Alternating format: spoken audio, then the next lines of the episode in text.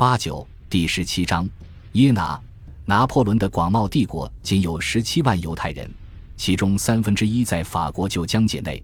但是帝国内反犹风气强劲，费施、莫莱、雷尼耶和克勒曼元帅尤其排斥犹太人，军中盛行反犹主义。将军里只有亨利·罗滕堡是犹太人，跟着辎重车队的师傅乌鸦也被戏称为犹太人。亦有人引用过拿破仑的反犹言论，他曾对一位秘书说：“圣经中的犹太人是懦弱残忍的卑鄙民族。”一八零六年一月，参政院开会讨论。犹太人与高利贷法令，拿破仑在会上管犹太人叫卑劣下贱的民族，国中之国，非公民，以及蹂躏法国全境的毛毛虫灾和蝗灾。他补充道：“那些犹太人吸真正法国人的血，我不能把他们看作法国人。”他还提到贪婪无情的放债人，尽管参政院助理办事员证明阿尔萨斯的债务与抵押是自愿达成的交易。而且契约法则神圣不可侵犯，当代文明人都反感拿破仑的这些论调，但是19世纪早期，他们在中上层法军军官中相当普遍。看来，虽说拿破仑本人对犹太人的偏见和同阶级、同背景之人的差不多，但他发现，若比欧洲其他地区更善待犹太人，则法国有利可图。所以，拿破仑很难配得上今日犹太人给他的“非犹太裔君子”之名。拿破仑一向对大部分臣民信仰的宗教的本质无感，他对宣传活动的常见敏锐反应力也失灵了一次。结果，他规定八月十五日，他的生日和圣母升天节为圣拿破仑日，并将这个新圣徒日写入法国天主教历。即便对通常静默的法国天主教会来说，这一步也太过了。拿破仑的想法在天主教徒中彻底失败，他们理所当然地认为这是毒神。他曾要求卡普拉拉红衣主教为他的生日封一个新圣徒。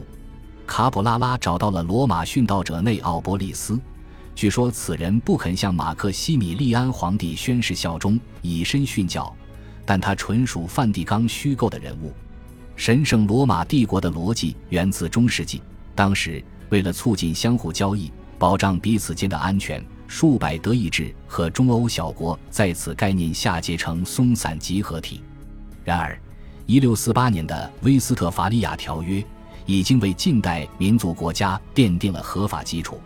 待到1803年的帝国诏书确认德意志合法性时，神圣罗马帝国便彻底丧失存在的理由。一八零六年七月十二日，拿破仑自封莱茵邦联保护人。此后，这一概念愈发无关紧要。新德意志政治实体莱茵邦联包括法国的十六个附庸国盟友。引人注目的是，他没有吸纳奥地利和普鲁士。一八零六年年末，莱茵邦联已包括拜恩王国、萨克森王国、福腾堡王国、雷根斯堡亲王国、霍亨索伦西格马林根亲王国。霍亨索伦黑星根亲王国、伊森堡比施泰因亲王国、莱恩亲王国、利希滕施泰因亲王国、扎尔姆亲王国、巴登大公国、贝格大公国、黑森达姆施塔特大公国、维尔茨堡大公国、阿伦贝格公国、拿骚公国、萨克森科堡公国、萨克森哥达公国、萨克森希尔德堡豪森公国、萨克森麦宁根公国、萨克森魏玛公国。一八零七年，威斯特伐利亚王国九个亲王国和三个公国也加入邦联。美因茨大主教、神圣罗马帝国前长喜大臣卡尔达尔贝格就任邦联首席主教亲王。此人深深仰慕拿破仑。成立莱茵邦联对欧洲产生了深远影响，其中最直接的是，由于邦联成员同时退出帝国。一八零六年八月六日。弗朗茨正式宣布，缘起自公元800年查理曼加冕的神圣罗马帝国就此终结。神圣罗马帝国既已不存在，神圣罗马帝国皇帝弗朗茨二世就成了单纯的奥地利皇帝弗朗茨一世，因此他是历史上唯一有两个帝号的皇帝。根据莱茵邦联创立时的条款，拿破仑现在可额外调配六万三千名德意志人，这个数字迅速增长。事实上，从1806至1813年邦联瓦解，法军这个词成了一种误称。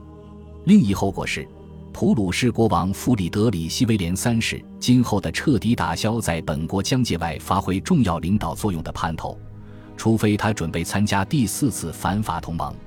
与此同时，莱茵邦联催生了新兴德意志民族主义，使德意志人梦想建立自主统治的独立德意志国家。拿破仑竟然促成了半个世纪后灭掉其亲侄子拿破仑三世的法兰西帝国的国家，此乃无心结果的历史规律的最佳例证。陛下，您正处于同时和俄法结盟的奇怪立场。一八零六年六月。前普鲁士外交大臣卡尔·冯·哈登贝格致信弗里德里希·威廉，这种局面不会持久。七月上旬，弗里德里希·威廉决定对法开战，但他担心此时作战对普鲁士不利，于是直到十月才付诸行动。普鲁士最先承认拿破仑的地位，驱逐了领土内的波旁家族。头年十二月，还与法国签署《美全公条约》。可，一八零六年十月，他却同法国交战。弗里德里希威廉渴望保持不受法奥影响的区域霸权，渐渐害怕法军入侵北德意志。哈登贝格的继任者冯豪格维茨曾称赞普法联盟。一八零六年六月下旬和七月上旬，他的三份备忘录却总结道：拿破仑正在寻找针对普鲁士的开战借口，还设法让黑森脱离普鲁士的轨道。豪格维茨建议普鲁士同萨克森、黑森和俄国结成反法同盟，并放弃兼并汉诺威，以确保英国资助战争。颇具分量的恩斯特·冯·吕歇尔将军赞同豪格维茨的立场，但他对国王承认，在奥斯特利茨会战后一年内与法国开战是场危险游戏。与此同时，七月二十日在巴黎。沙皇使臣彼得·雅科夫列维奇乌布里认可了俄法永久和平与友谊之条约的文本。只要圣彼得堡的沙皇批准条约，普鲁士就根本无望组建第四次反法同盟。可沙皇接到报告，获知法国驻君士坦丁堡大使瑟巴斯蒂亚尼将军唆使土耳其人进攻俄国，他一怒之下保持了静待，暂未在法国和普鲁士之间选择盟友。我们不知道瑟巴斯蒂亚尼的行为在多大程度上是奉拿破仑或塔列朗的命令，但奥斯特利茨会战后，俄法未缔结合约，所以对法国来说，在君士坦丁堡采用这种外交手段合乎情理。然而，拿破仑并不想与俄或普开战，更不用说同时和两国交战了。八月二日，他命令塔列朗告诉法国驻柏林大使安托万拉弗雷。我希望不计一切代价保住与普鲁士的友好关系，有必要的话，让拉夫雷坚信我不会真的拿汉诺威换英国的合约。当天，拿破仑致信鲁尔河谷地国家贝格达公国的缪拉，下令不得采取任何可能被视作反普之举的行动。你的职责是安抚，大大地安抚普鲁士人，万不可让他们难受。他写道：“面对普鲁士这样的国家。”行事再缓慢也不为过。此信原件上有一句划掉的话：“不管你做什么，结果只有一个，你的国家会遭劫。”一八零六年八月上旬，拿破仑初会新任奥地利驻巴黎大使克莱门斯·冯·梅特涅伯爵。皇帝在圣克卢宫室内戴着帽子。梅特涅指出，这怎么说也不合适，因为他的听众不是公众，而且我认为此举是错位的虚荣。表明他是个暴发户。除了戴帽子，拿破仑给梅特涅留下的第一印象大体上还不错。因为奥地利大使后来成了皇帝的死敌，他记下的第一印象尤其令人感兴趣。梅特涅写道：“一开始，我震惊地发现他的思维及其过程特别简明。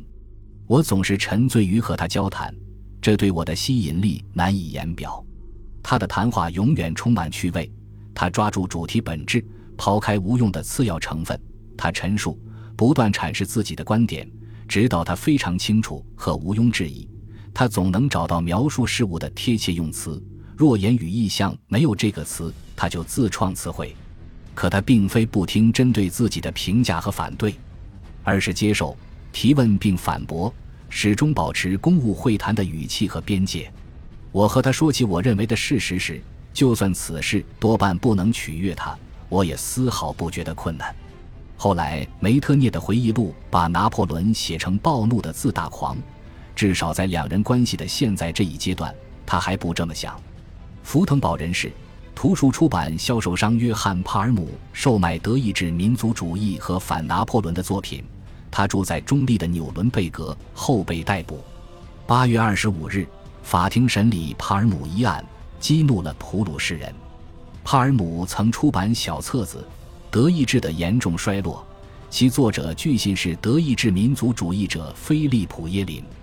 帕尔姆不肯供出作者，次日便在布劳瑙遭枪决。拿破仑对贝尔蒂埃说：“在法军占领的散布诽谤言论，以图激起居民反抗，这可不是寻常犯罪。”但帕尔姆很快就被视为殉道者。